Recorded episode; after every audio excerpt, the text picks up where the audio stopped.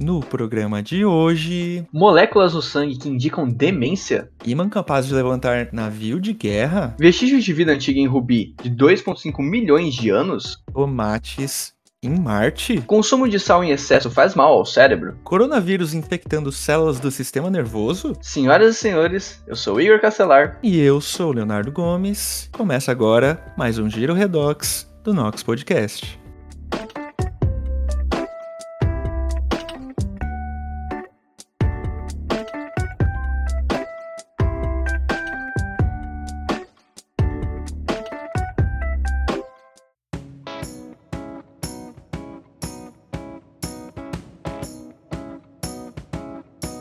O Nox Podcast é uma iniciativa de alunos do Instituto de Química da USP para levar ciência e o que anda acontecendo na universidade pública para todos, em especial aos não cientistas.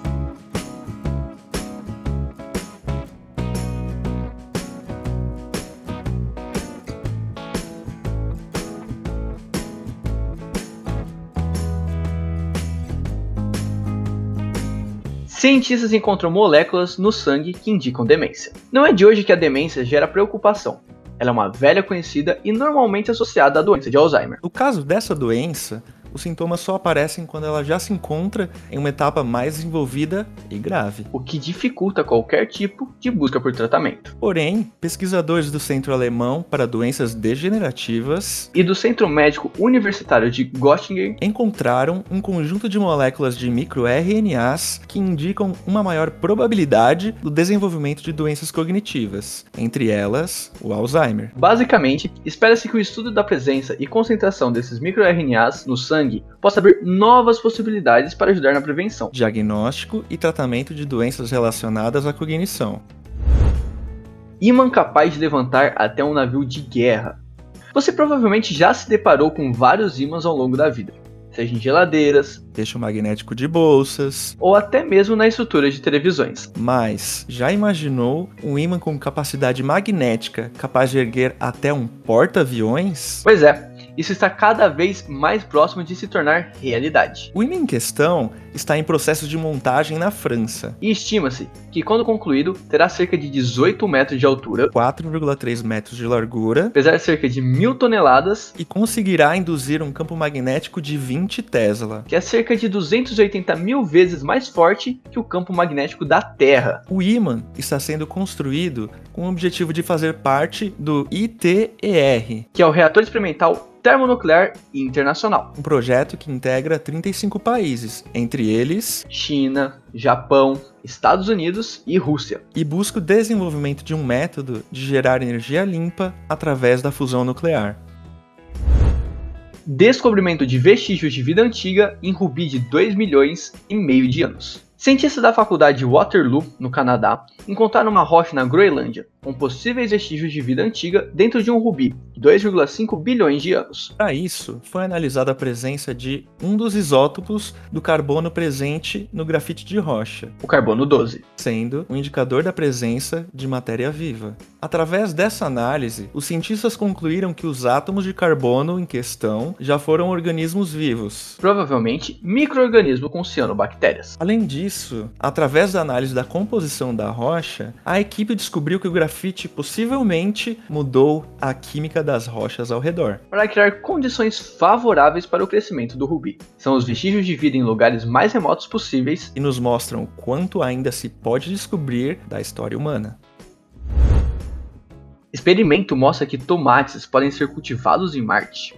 Tomates em Marte? Pois é, apesar da frase inicialmente parecer um caso de ficção científica, Ou até mesmo uma réplica do filme Perdidos em Marte? isso pode estar mais perto da realidade do que se imagina. Isso tudo porque um experimento realizado no Instituto de Tecnologia da Flórida Cientistas conseguiram cultivar tomates em um solo que simula o encontrado no planeta vermelho. Durante o experimento, foram utilizados cerca de 3 toneladas e meia da chamada poeira espacial, de composição química semelhante à encontrada em Marte. Além de iluminação artificial através de LED. na Red House. Como é chamada a instalação, Foram testadas diversas variedades de tomates, até ser encontrado aquele com melhor desenvolvimento no solo marciano. além disso, após dois anos de experimento, Os cientistas foram capazes de gerar uma safra de qualidade o suficiente para produzir até o tão amado ketchup.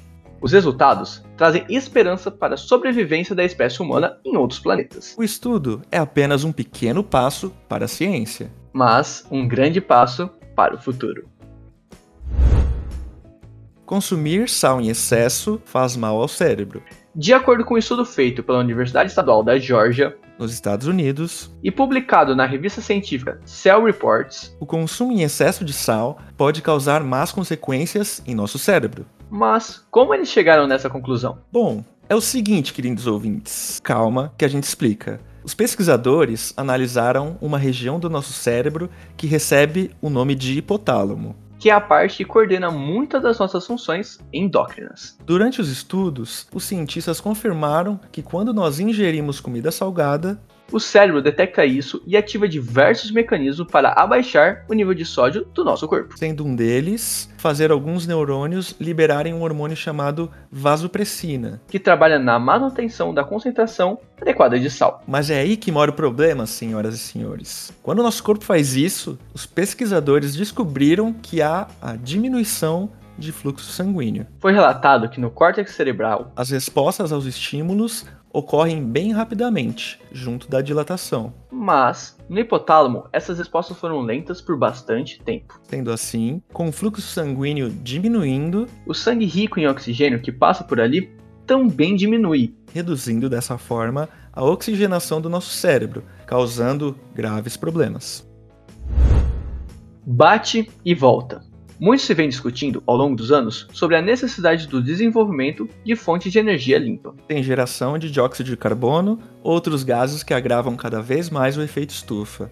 Mas você deve estar se perguntando: Efeito estufa tem a ver com o desenvolvimento de um ímã gigante, o ímã, na verdade, será a peça-chave do ITER, que é o Reator Experimental Termonuclear Internacional. um megaprojeto de engenharia e pesquisa em fusão nuclear. A fusão nuclear se destaca como sendo o mesmo processo que ocorre no interior do Sol. onde, quando expostos ao calor e pressão extremos, permite que dois ou mais átomos se fundam, formando outros átomos, geralmente o hélio. liberando assim uma quantidade abundante de energia. Um dos principais desafios desse processo se deve à necessidade de temperaturas que podem chegar a cerca de 15 milhões de graus Celsius. Uma temperatura muito superior a qual qualquer material sólido poderia suportar, Por essa razão, os cientistas tiveram a ideia da utilização do ímã, que permitiria que o processo fosse realizado suspenso. evitando contato com qualquer superfície sólida.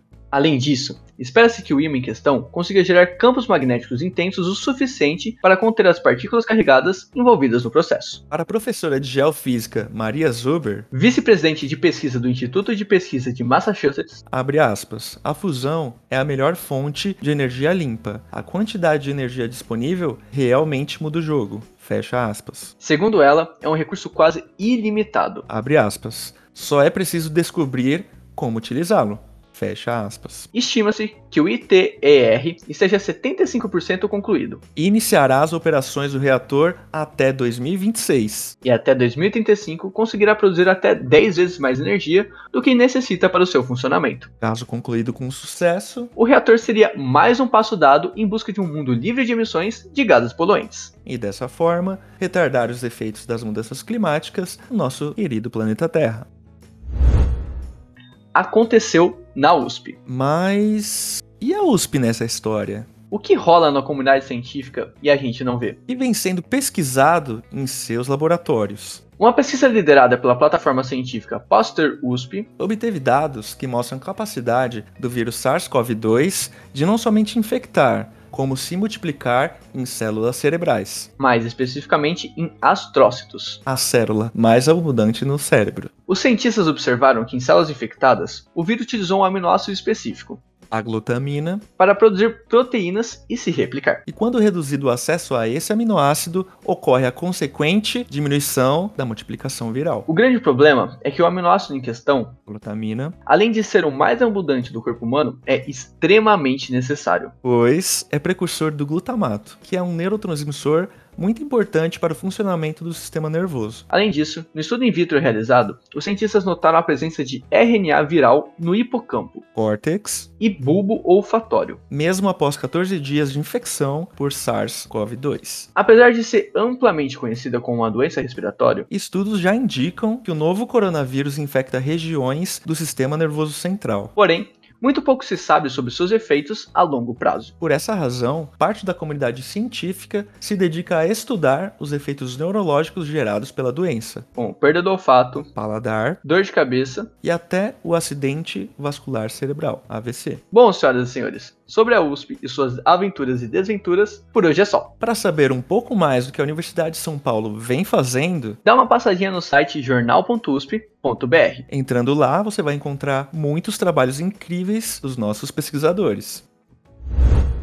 Prestação de serviço. Bom, gente, o Museu de Zoologia da Universidade de São Paulo voltou a abrir suas portas para as visitas presenciais, trazendo uma exposição que mostra um pouco da grande variedade de animais, que integra uma das maiores coleções da fauna brasileira. mostrará um pouco dos padrões e processos da biodiversidade. As visitas ocorrerão aos sábados e domingo, das 10 às 4 e meia da tarde. É necessário agendar um horário no site do museu, mz.usp.br. além de mostrar o comprovante de vacinação na entrada. Mas, caso não seja possível fazer uma visita presencial, durante a pandemia, o museu inaugurou um tour virtual. onde é possível acessar e obter informações de toda a exposição. Isso lá no site vila360.com.br barra tour barra mzusp. O tour é uma viagem imersiva que busca responder questionamentos e navegar por temas como o que é biodiversidade? Ou Brasil, um país mega diverso. Bom, isso é tudo para o programa de hoje. Muito obrigado pela sua audiência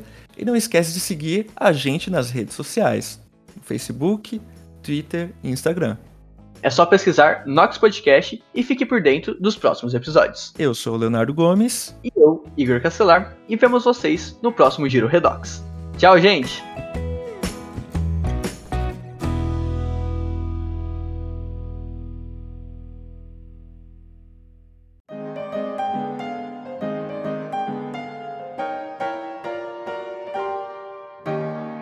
Siga a gente no Facebook, Twitter e Instagram, arroba Nox Podcast, e fique por dentro dos próximos episódios.